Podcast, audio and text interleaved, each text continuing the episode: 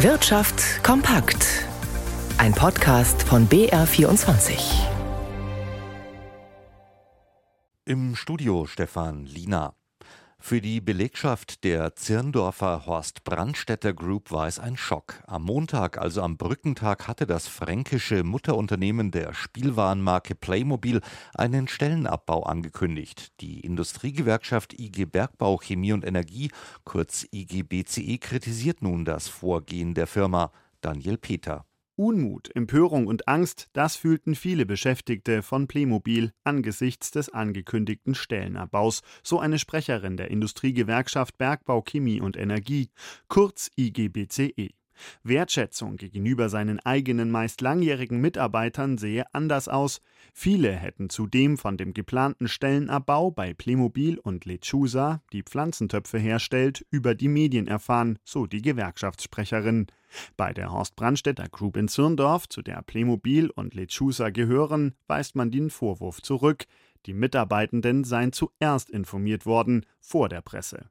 Bis 2025 will das Unternehmen weltweit rund 700 Stellen abbauen, deutschlandweit knapp 370. Das entspricht 16 Prozent der Gesamtbelegschaft in der Bundesrepublik. Betroffen sind sowohl die Verwaltung als auch die Produktion an den Standorten Zürndorf und Dietenhofen in Mittelfranken.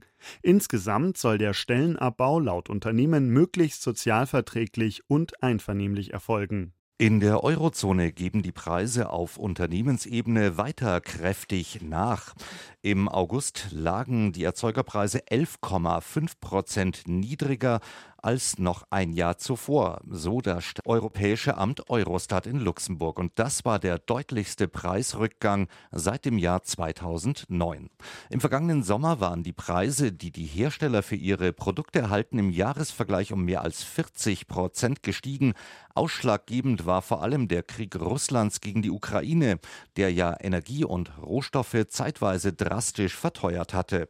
Seither sind die Preise aber wieder gefallen. Entsprechend gaben die Energiepreise zum Beispiel im Jahresvergleich mit 30,6 Prozent am deutlichsten nach.